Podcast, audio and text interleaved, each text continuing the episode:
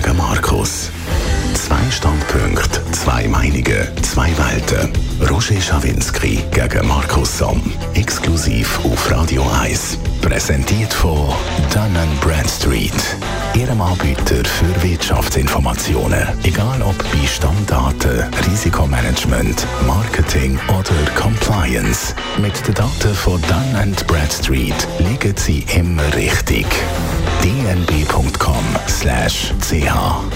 Roger gegen Markus zum letzten in diesem Jahr. Wir haben folgende Themen. Bundesratswahlen, dann Ukraine, der Orban und die US-Republikaner verhindern Hilfe.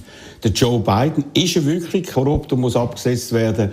Und dann unser persönlicher Jahresrückblick. Fangen wir an mit den Bundesratswahlen. Ist alles nach Drehbuch gelaufen. Kein, kein Plan ist ausgeführt worden, einer die explizit von dir erklärten, Markus. Alles Schall und Rauch. Nein, nicht Schall und Rauch. Das ist der Grund, dass die nicht so ausführlich gelangt sind. Das war nur, weil ich darüber geschrieben habe. Das ist Ablenkungsmanöver? Nein, es ist nicht Ablenkungsmanöver, sondern es war eindeutig, dass ich mit dem wollte verhindern, dass es keinen Plan gibt. Und das ist offensichtlich gelungen. Ich muss sagen, ich bin sehr stolz und sehr froh über die Bundesratswahlen. Genau, die Bescheidenheit von Markus Sondi kennen wir ohne, Grenzen, ohne Grenzen. Und wir wissen, dass es eigentlich immer auch noch selber glaubt, wenn er so tut, wie wenn es noch ein Scherz ist. Also gewisse Keimpläne habe ich natürlich bewusst geschrieben, weil ich gewusst habe, die haben sowieso keine Chance. Aber der erste Keimplan, Gerhard Pfister, der war sehr ernsthaft. Gewesen. Und der ist auch ernsthaft erwogen worden. Gut, also, es hat dann doch ein paar Misstöne gegeben. Der FDP-Präsident Thierry Burkhardt hat kontrolliert, dass seine Leute gemäß Vorgabe abstimmen. Widerspricht der Verfassung, weil es ist eine geheime Wahl, eine persönliche Wahl. Was hat ihm das eingetragen? Das grosse Lob von dir, Markus. Endlich lobst du ihn mal, wenn er etwas Verfassungswidriges macht. Was ist los mit dir? Nein, schau, du kannst ja immer noch als Parlamentarier kannst ja da immer noch etwas anderes machen und du kannst dich ja wehren. Also nein, komm, das macht jede Fraktion, tut gut kontrollieren.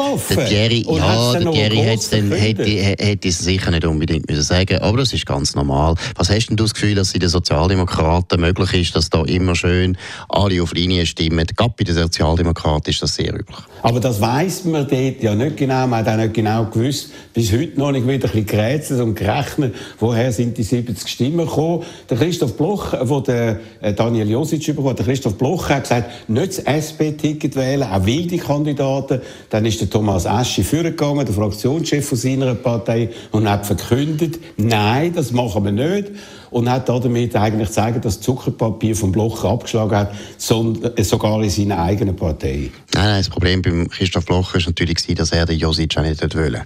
Das war ein bisschen der Punkt. Sie haben ja gar keinen Kandidat gehabt von den Wilden, wo die SVP wirklich hätte wollen. Das wäre noch ja, eher... der Roger Normann. Ja, der Roger Normann war der, der war der Favorit von Christoph Blocher. Aber da sind die anderen Parteien, Mitte und FDP, nicht zu gewinnen für das. Daniel Josic ist zu einem ganz grossen Teil der Ständeräte gewählt worden, vor allem von den Mitte-Ständeräten, weil die mögen ihn sehr gut, die arbeiten eng zusammen mit ihm. Abgesehen davon ist es auch ein eine Grundregel, die die Leute nie wissen. Ständeräte wählen Ständeräte. Also er hat wahrscheinlich sehr viele Ständeräte gehabt. Er hat Leute aus der FDP, SVP und Mitte.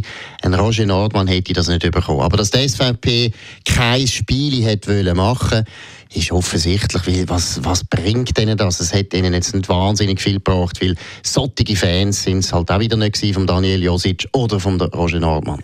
Also gut, dann ist ja der äh, Daniel Josic mit 70 Stimmen ist wieder nicht vorgegangen. Zum zweiten Mal innerhalb von einem Jahr heftigste Kritik aus seiner Partei. Aber er ist nicht eingeknickt, auch nicht hinterher. Bezieht sich auf die Verfassung. Jeder und jede sei wählbar und nicht äh, das Ticket ist äh, absolut äh, gültig und muss eingehalten werden. Ich glaube, er liegt richtig, aber ich glaube schon, aber er kann den Machtkampf in seiner Partei äh, nicht gewinnen. Ich glaube, der verliert er, aber er will sich irgendwie nicht einsichtig zeigen. Wie siehst du aus? Ja, also man hat völlig recht, er hat es ja dann gesagt in der Zürich Zeitung, wobei ist er dort sehr vorsichtig gegenüber der Partei, das verstehe ich nicht ganz. Also er hat vollkommen recht, es ist auch richtig dass er nicht führen geht, diese Demütigung hätte er nicht müssen über sich ergehen lassen. Und ich bleibe dabei, also die SP hätten so schlecht behandelt, dass ich finde, ich sehe nicht ein, warum er nicht austritt, sollen wir mit dem Mario Fehr, Mario Fehr, ja, moment, ich, momentan. Eben, momentan heisst, ich tue jetzt noch die Viertig abwarten und ein bisschen überlegen, wie mein Leben weitergeht, aber letztlich kann kann man sich das nicht gefallen lassen. Also ich muss ehrlich sagen, wenn er sich das gefallen lässt, dann finde ich, ja, dann akzeptiert er auch, dass er nie mehr die Rolle kann spielen in der Politik, die er bisher gespielt hat. Gut, also das ist die eine Seite. Die andere Seite ist, wo ja im Nachgang heftigst diskutiert worden ist, ob das mit dieser Ticket äh, Fixierung, dass nur noch Tickets gewählt werden, dass es eigentlich nicht geht und dass es beim nächsten Mal dann nicht mehr so passieren wird. Ich bin da eher kritisch. Ich glaube, die werden es auch beim nächsten Mal wieder probieren. Wie siehst du es? Da kommt es wahnsinnig darauf an, was für, also erstens, was für Vakanzen das kommen und zweitens eben zum Beispiel, wie sich die SVP verhalten. Wenn jetzt die SVP würde, das nächste Mal ein Ticket machen, Andreas Glarner und sagen wir Thomas Eschi, dann würden sehr viele Leute sagen, das geht gar nicht und dann würden wir auch sagen, zurück an den Absender. Ich glaube, es war ein Fehler von den Bürgerlichen. Die Bürgerlichen hätten von Anfang an sollen sagen, das geht nicht. SP, ihr könnt nicht ein Ticket bringen von zwei Leuten, die politisch praktisch identisch sind, auch identisch sind, was den Mangel an Führungserfahrung betrifft. Das hätten die Bürgerlichen sollen machen Dass sie das nicht gemacht haben, ist ein Fehler. Aber man lässt sich also alles gefallen von der SP. Ich will noch einmal betonen, die SP ist die, die Konkordanz zuerst gesprochen hat ganz einen grossen Teil der Sozialdemokraten haben den Gerhard André gewählt und nicht Ignazio Cassis. Sie haben die Konkordanz sofort gebrochen. Wenn es nicht um ihre Kandidaten geht, dann tun sie sich nie an Regeln halten. Und wenn es dann um ihre Kandidaten geht, dann fangen sie an aufheulen, behaupten ja eben, das sei ganz schlimm, dass man den Josic noch gewählt hätte und so weiter. Nein, also... Aber nein, aber ja. Moment, Moment. Das war ja nur pour la Galerie mit dem André. Man hat nicht irgendwie Konkordanz brechen. Mal. Man hat gewusst, das wird auch nicht passieren. Das darfst du nicht Man wählen als nicht passieren und das kann nicht, weil man die Stimme nicht im bürgerlichen Lager und hat ein bisschen auf eine Art und Weise ein einen kleinen Bückling gemacht ja, gegenüber den Grünen. Ja, aber da geht die nicht. Das, aber die haben das dann auch nicht irgendwie gutiert. Und jetzt da sagen, das ist Konkordanz gebrochen worden. Das finde ich jetzt aber sklavisch, was du da verlangst. Nein, Roger, es ist völlig klar gewesen, und die FDP hat es ja ganz klar gesagt, wenn ihr euch nicht daran haltet, dass jetzt der Ignazio Cassis von allen Bundesratsparteien muss gewählt werden muss, sonst wir uns auch nicht an die Regeln halten, dann ist völlig klar, dass die SP mit absoluter Absicht die Konkordanz gebrochen hat, wie sie gefunden haben, genau wie du sagst, ja, die Grünen, denen müssen wir jetzt auch noch etwas zu lieb tun. Und sie nehmen es nicht ernst und das ist total typisch für die SP. Die SP tut immer Regeln selber, ihre eigenen Regeln zu brechen und sind immer darauf angewiesen, dass die Bürgerlichen so dumm sind und so naiv sind, dass sie schön brav nachher den Daniel Josic nicht wählen. Ich finde, die Bürgerlichen hätten unbedingt müssen den Josic wählen nach dem, was man gesehen hat, beim Ignazio Cassis, auch bei der Karin Keller-Sutter übrigens, haben auch viele SP-Leute wie der Karin Keller-Sutter. gemacht, wenn das so schlimm war? Weil sie schwach sind, weil sie uneinig sind, weil zum Beispiel, ich habe es vorher gesagt, die SVP ist nur zur Hälfte für einen Josic eigentlich gewesen. Bei der Mitte haben gewisse Leute Angst gehabt, die FDP hat sowieso Angst gehabt. Sie haben nicht die Kraft gehabt, die es bräuchte, dass man der SP mal einen, einen Schuss vor den Bug setzt. Gut, noch ein Wort zum Wechsel zu Rochaden im Bundesrat. Frau Bohm-Schneider, die jetzt ein neues Departement hat, es ist überall flach rausgekommen. Ich glaube zu Recht. Genau, und Achtung, jetzt Prognose, Roger, Prognose, oh, in, zwei, in zwei Jahren wird die zurücktreten. Also, meine, die hat ja offensichtlich überhaupt kein Standvermögen. Schon nach einem Jahr tut sie Flinten ins Korn werfen, weil es ein bisschen schwierig ist, weil sie offensichtlich vollkommen, ja vollkommen überfordert immer, ist. Ja, sie ist aber offizielle, offizielle, offizielle, Roger, nein, offizielle Kandidatin von der SP. Niemand hat, SP, ist gleich, niemand hat die SP gezwungen, zu wählen. Parmelin war auch der schwächste Kandidat, den die SVP vorgestellt hat. Und die SP hätte ums Verrecken wollen. Genau mit der gleichen Absicht. Aber so schlecht wie Elisabeth Bohm-Schneider ist bis jetzt noch nie im Bundesrat gewesen. So einen schlechten kann man gar nicht wählen. Geht gar nicht. In zwei Jahren wird die aufhören.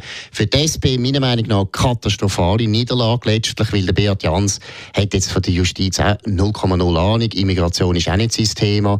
Es ist für die SP sehr unangenehm, das Dossier jetzt müssen zu verwalten halten. Und jetzt haben sie noch über die Baum Schneider, die behauptet, sie das Edi, wo wahnsinnig groß ist, sehr anspruchsvoll ist und wo sie jetzt sehr viel Abstimmungskämpfe muss kämpfen gegen die eigene Partei. Bis jetzt ist noch nie aufgefallen, dass sie den Mut hätte, auch nur einmal abzuweichen von ihrer Partei. Also das wird nicht gut rauskommen. Also, ich glaube, da liegt wahrscheinlich nicht ganz falsch, aber ob es dann zwei Jahre sind oder vier Jahre, werden wir herausfinden. Reden wir über die Ukraine. Militärisch in der Defensive keine Offensivkraft mehr oder keine größere Offensivkraft mehr. Die Aussichten sind miserabel. Ohne Waffen, weitere Waffen aus dem Ausland ist das Land wohl verloren. Putin könnte langfristig alles platt machen. Die Waffenhilfe in den USA ist blockiert durch die Republikaner und gleichzeitig gerade noch in der EU durch den Orban, den Putin-Freund. Also für mich ist das verheerend. Man sieht ja, wie der Putin jubiliert hat letzte Woche. Wir im Westen schwächeln. Er ist viel konsequenter, brutaler etc. Und das darf doch einfach nicht passieren, Markus. Gut, der zweite Teil bin ich einverstanden, der erste Teil nicht. Vielleicht sind wir auch zu negativ. Ich meine, man hat jetzt die ganze Zeit gesagt, immer wieder, es kommt immer wieder, ja, der Putin hat schon gewonnen, der Putin hat schon gewonnen.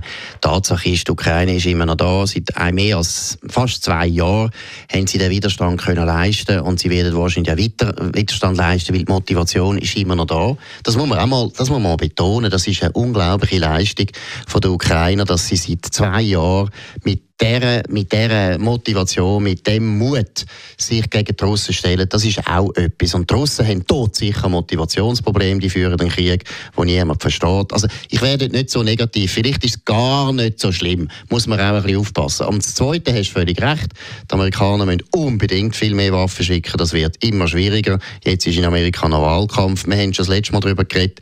Der Biden ist selber schuld. Er könnte die Migration nachgehen. Dann gibt es die Waffen. Das will er nicht, weil er ein Ideologe Ideologe ist, weil ein Dogmatiker ist oder senil. Man kann auswählen, was du willst. Und bei Europa dort finde ich, ist auch ein bisschen ein Vorwand, oder? Dass man jetzt, hat man einfach die Orban, aber eigentlich muss man sagen, dass auch die Europäer halt immer finden, ja, die Ukrainer sind jetzt langsam auch fast vergessen. Also Markus, ich will auch wieder mal etwas sagen. Das ist natürlich total daneben, was du da immer wieder sagst wegen Amerika. Äh, die Republikaner haben das zusammengebunden, neben Migration, Ukraine und Israel, haben das in ein Paket rein tun und blockieren jetzt alles. Und es ist ihnen scheißegal, was in der Ukraine passiert, ist ihnen scheißegal, scheißegal, äh, was der Putin macht und anrichtet in Europa, das ist verheerend. Jetzt kommen wir zum nächsten Punkt. Und jetzt habe ich nämlich die Nase langsam voll. Du hast das letzte Mal schon wieder gesagt, der Biden ist der korrupteste Politiker, Präsident in Amerika, wo je gegeben Und es gibt nicht den kleinsten Hauch von einem Beweis, dass er korrupt ist. Sie machen jetzt zwar ein Impeachment, haben aber überhaupt nichts gefunden. Sagen, wir finden dann schon mal irgendetwas. Und sie machen es nur, damit der Putin, äh, das, damit der Trump zufriedengestellt ist, weil er zweimal impeached worden ist. Und der Markus Somm aus der Schweiz, der ein intelligenter Mensch ist, puppet raus, der, äh, der Biden, einer der korruptesten Politiker. Gib mir doch einen Beweis, wo ist die Korruption? Also, gehen wir mal zu den Fakten. Der Hunter Biden und die ganze Familie Biden hat etwa 20 Millionen Dollar bekommen von China, Rumänien, und? Kasachstan, Wenn dein Sohn eine Million bekommt, Lass mal, Roger, du kannst sogar nachlesen, du kannst sogar nachlesen, ist sowohl bei uns so wie in Amerika. Eigentlich ist das schon Korruption, wenn du die Familie von einem äh, Politiker tust versorgen mit Geld. Das ist lange eigentlich schon, dass du könntest den Joe Biden verurteilen. Selbstverständlich. Nein, Roger. Aber und nicht der, Roger, der Joe Sie haben nicht ein Beweis Roger, schon das lange, wenn ich dir kann nachweisen kann, dass der Ignazio Cassis, der Sohn, er hat jetzt einfach kein Kind, aber das wir ein anderes Beispiel, Wer hat Kind, ist ja gleich. Der Guy Parmelin, Guy Parmelin, seine Kinder kommen von mir und der irgendwie je eine halbe Million über. Das ist Korruption, Entschuldigung. Und es ist überall der, so. Der, der Gassis müssen wir dann ja, selbstverständlich, selbstverständlich. Du, selbstverständlich. Der, der Sohn von beiden, Entschuldigung, Entschuldigung, der Hunter ist am Teufel am Karren runtergefallen. Er ist korrupt, er ist drogensüchtig gewesen, er ist abhängig gewesen, etc. Aber da kann man doch den Vater nicht voll verantworten. Das ist ja Sippenhaftung im Extrem extremsten Maß, dass man sagt, wenn eine in deiner Familie korrupt oder kriminell ist, ist die ganze Familie korrupt. Markus, spinnst du eigentlich? Roger, Aber weißt du, da frage ich mich, wieso musst du in diesem Bereich deine Vernunft so verlassen, wenn es um den Trump geht. Weil In allem anderen bist du ein recht vernünftiger Mensch. Aber wenn es um den Trump geht, beziehungsweise um seinen Gegner, dann trüllst du durch. Ja gut, also 50 Prozent von allen intelligenten Leuten in Amerika, Amerika sehen es genau gleich wie ich. Du musst schon mal eine andere Zeitung lesen als New York Times. Nein, kannst du das Wall Street Journal lesen. Das ist, glaube ich, keine ja. dumme Zeitung. Nein, Roger, schau, du bist wirklich da, bist jetzt total politisch. Entschuldigung, es ist Nein, völlig offensichtlich. Nein, Sag doch einen Beweis. Ein Beweis. Der Beweis lange schon 20 Millionen, Moment, 20 Millionen ist an die Familie gegangen. Ja, nein, und ganz viele Shell Companies, ganz viele Shell Companies. Wieso machst nein. du Shell Companies? Warum echt? Es ist doch so, ja, Roger. ins Gefängnis für das. Shell Companies machen alle, machen auch Schweizer wenn Banken du, etc. Wenn der, wenn nein, wenn der, Markus, wenn das Einzige, Kuschner, was sie gefunden haben, wenn der ist Kuschner, ein Check von 1500 Dollar vom Hunter an Vater. Und weißt du, für was es war? Das ist irrelevant. Darlehen von einem Occasion-Auto. Ja, das ist alles, was bis jetzt Roger, das ist irrelevant. Das ist irrelevant. Das ist schon Korruption, wenn du die Familie schmierst. Ist ganz einfach. Nein, also wenn, du den Sohn, wenn, du den Sohn, wenn du den Sohn vom Präsident oder Vizepräsident schmierst und der Sohn kommt das Geld nur über, weil er Biden heisst. Und wenn du noch so dumm bist und öffentlich wie der Joe Biden sogar noch bluffen, dass du den Staatsanwalt, den Staatsanwalt von der Ukraine geschossen hast, wo dummerweise gerade die Firma äh, gegen die Firma ermittelt hat, wo der Hunter Biden, dein Sohn, im Verwaltungsrat hockt und niemand weiß warum und eine Million pro Jahr überkommt. Roger, das ist korrupt, das ist völlig offensichtlich. Der und dass der Joe Biden verurteilt worden ist, ja. In der Ukraine sind so viele Staatsträger korrupt gewesen, auch der Zelensky hat so viel müssen entlassen etc. Stellen wir doch mal fest, der Einzige, der wirklich unter Anklage steht, als direkt, nicht wegen seiner Familie, das ist der Donald Trump. 91 Mal angeklagt. 91 Mal. Und seine Firma in New York, seine grosse Firma, ist verurteilt worden wegen Bilanzfälschung. Man weiss nur noch nicht, wie das Urteil ist, genau dort. Ist das, das ist die andere Seite. Und er will einfach für den nächsten Wahlkampf, wo er nochmal Präsident werden damit er ja nicht ins Gefängnis hineinkommt, weil er weiss, es gibt nur noch Gefängnis oder weißes Haus, dass er sagt, ah, der Biden ist auch impeached worden. Dann hat seine Leute, die Republikaner, gezwungen, den auch zu impeachen, obwohl sie 0,0 haben. Und sagt, jeder, der gegen mich stimmt, wenn es um die Abstimmung geht, der kommt irgendwie ein MAGA-Kandidat bei den Vorwahlen und wird äh, äh, wegpusht. Und die lassen sich äh, in dieser Sekte von dem beeindrucken. Und das spielt sich im Moment ab. Und auch das Kriterium von einem Impeachment, wo es um ernsthafte Sachen geht, wird jetzt auch noch zu Schande geritten in Amerika. Es ist grässlich. Aber dass du das nicht einsiehst und eben erzählst, wenn einer in der Familie korrupt ist, ist die ganze Familie korrupt. Das geht nicht um das. das, geht nicht, das Gefühl, nicht einer in der Familie ist korrupt, sondern er ist ja nur korrupt oder korrumpierbar gewesen, weil er der Sohn ist von ja, Hunter Biden. Und? und wie es auch Gegenleistungen gegeben hat, ganz offensichtlich. Was eine? Ja, also wenn, oh, der, wenn, der Staatsanwalt, wenn der Staatsanwalt, wenn der Staatsanwalt entlassen wird, der gegen deine Firma ermittelt, ist das nicht schlecht. Und wenn man sogar die Telefongespräche hat, man hat dort genau Beweis, dass die gesagt haben, dem Hunter Biden, es wäre schaurig gut, der Staatsanwalt würde aufhören, ermitteln. Und schwuppdiwupp, ein paar Tage später tut der Joe Biden den entlassen. Hör doch auf, Roger, du bist wirklich völlig auf dem Holzweg.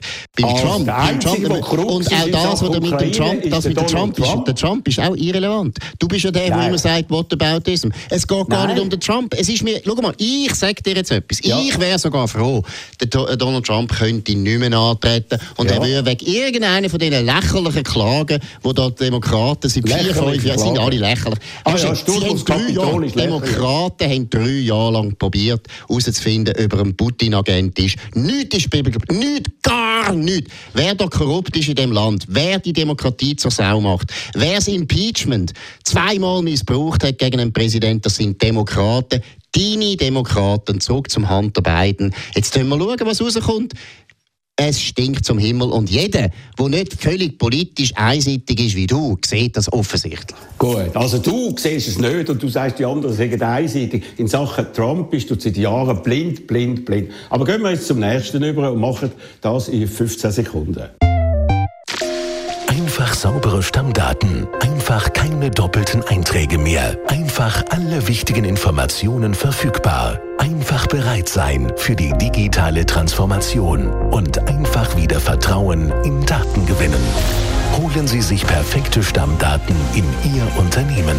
Daten von Dun Bradstreet. dnb.com/ch also holen wir das Adrenalin wieder ein bisschen oben runter, äh, reden nicht mehr über Trump. Das ist jetzt einfach der Punkt, wo es da immer einfach knallt. Rückblick auf das Jahr, persönlicher Rücktritt. Äh, Rückblick. Rückblick ist gut, ne? Ja, das ist ein Rückblick. Persönlicher Rückblick. Wo war das? Also, wieder Rückblick auf das Jahr. Ja, ich glaube, es ist, es ist kein gutes Jahr gewesen, oder? Und, und hat vor allem schlimm aufgehört mit dem 7. Oktober. Der Angriff auf Israel, da haben wir schon beide miteinander so viel mal darüber geredet, aber ich würde es gleich noch einmal sagen, es ist, das war ein Tiefpunkt in den letzten, ja, ich weiss gar nicht, ob ich als Journalist je so etwas Schlimmes erlebt habe und es kommt nicht so richtig gut. Das Zweite, was auch nicht gut ist, ist, das haben wir auch erwähnt, ist Ukraine. Das Dritte, wo wir äh, eigentlich gleicher Meinung sind, ich bin nicht der Meinung, es ist ein wahnsinniger Glücksfall, dass der Donald Trump wahrscheinlich nochmal nominiert wird und wahrscheinlich sogar noch Präsident wird. Das freue ich mich nicht, weil dann muss ich wieder vier Jahre mit dem Roger Schawinski streiten. Nein, er ist aus meiner Sicht auch zu alt und er bringt äh, das nicht durch, was er will, durchbringen weil er zu fest polarisiert. Was die Schweiz betrifft, bin ich enttäuscht, dass wir jetzt die bilateralen Verhandlungen wieder, wieder äh, im Prinzip auf eine Art aufgenommen haben, wo wir eigentlich nur in der Defensive sind. Das finde ich nicht gut, das hat der Bundesrat nicht so gut gemacht. Und das Letzte, was einfach gut war, die Wahlen sind doch sehr beruhigend gewesen. Okay, für mich äh, ist es vielleicht das schlimmste Jahr gewesen, nicht im Privaten, Gott sei Dank, wo ja das Wichtigste überhaupt ist, aber schwierig im Beruflichen.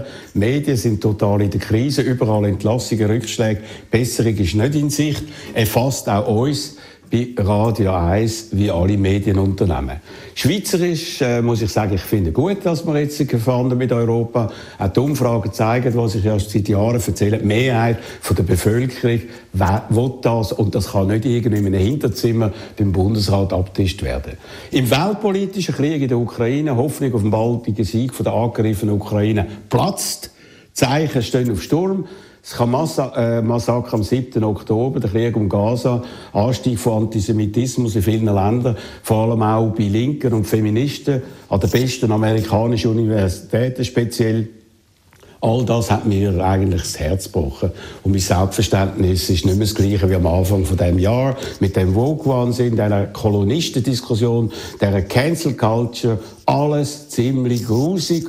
Und all das macht mir ziemlich viel Angst fürs neue Jahr. Ja, die Aussichten für das neue Jahr, Markus. Du prognostizierst ja einen Krieg zwischen äh, China und Taiwan. Das wäre aber total verheerend. Absolut, ich bin ganz eben, ich weiß auch nicht, vielleicht ein bisschen zu düster drauf, aber ich, mein Eindruck ist, wir sind jetzt in den letzten zwei, drei Jahren also du und ich, beide extrem überrascht worden. Du kannst dich erinnern, wo wir darüber geredet haben, wo die Russen in der Ostukraine an der Grenze ihre Truppen zusammengezogen haben. Da haben wir auch schon irgendwie diskutiert, ja, was passiert da und so weiter. Und beide haben nicht daran geglaubt, dass es zum Krieg kommt. Ich kann mich erinnern, bei der Skiferie, wo das ausgebrochen ist, hast du mir gerade angerufen. Das zweite, das Massaker von der Hamas in Israel, das hat auch niemand erwartet. Nicht einmal der Mossad, nicht einmal die israelischen Streitkräfte haben das so erwartet, offensichtlich. Und die unglaubliche Brutalität, wo wirklich, da kann man sagen, ein Pogrom ist, wie es eigentlich nicht mehr gegeben hat seit dem Zweiten Weltkrieg hat auch niemand gedacht, dass das noch möglich ist. Und von dem her muss ich ehrlich sagen, obwohl ich das nicht glaube, also die Chance ist 30 Prozent, aber irgendwie bin ich so düster drauf, dass ich das Gefühl habe, ja, also auch bei Taiwan kommt das nicht gut. Auch dort werden wir wahrscheinlich überrascht werden und wieder lernen, dass einfach Geschichte ist unberechenbar. Also der Krieg um Gaza, das ist ja vor Wochen gesagt, Ende Jahr ist der vorbei, bist natürlich wie meistens bei deinen Prognosen falsch gelegen. Die israelische General gehen noch von mehreren Monaten aus. Das Ende ist noch nicht in Sicht. Und das Ende ist übrigens unsicher, was nachher kommt. Klar ist der Netanyahu, wo du immer verteidigt hast, äh, ein grosses Problem ist. Heute schon Konflikt mit Amerika, sogar mit den beiden. All das ist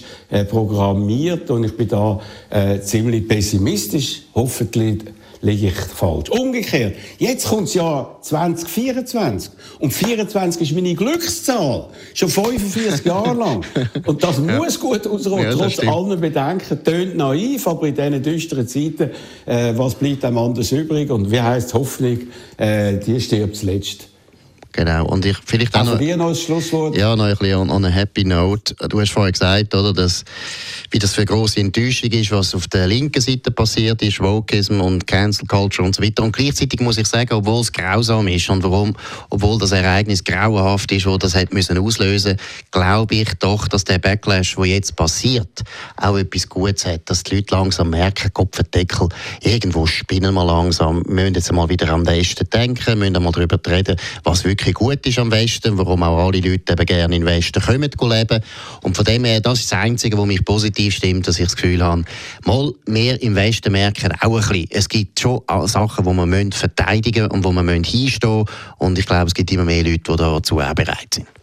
Okay, hoffen wir, dass man es auch macht, dann, wenn es wirklich brenzlig wird, wie jetzt im Fall von Ukraine, aber auch von Israel, Gaza etc.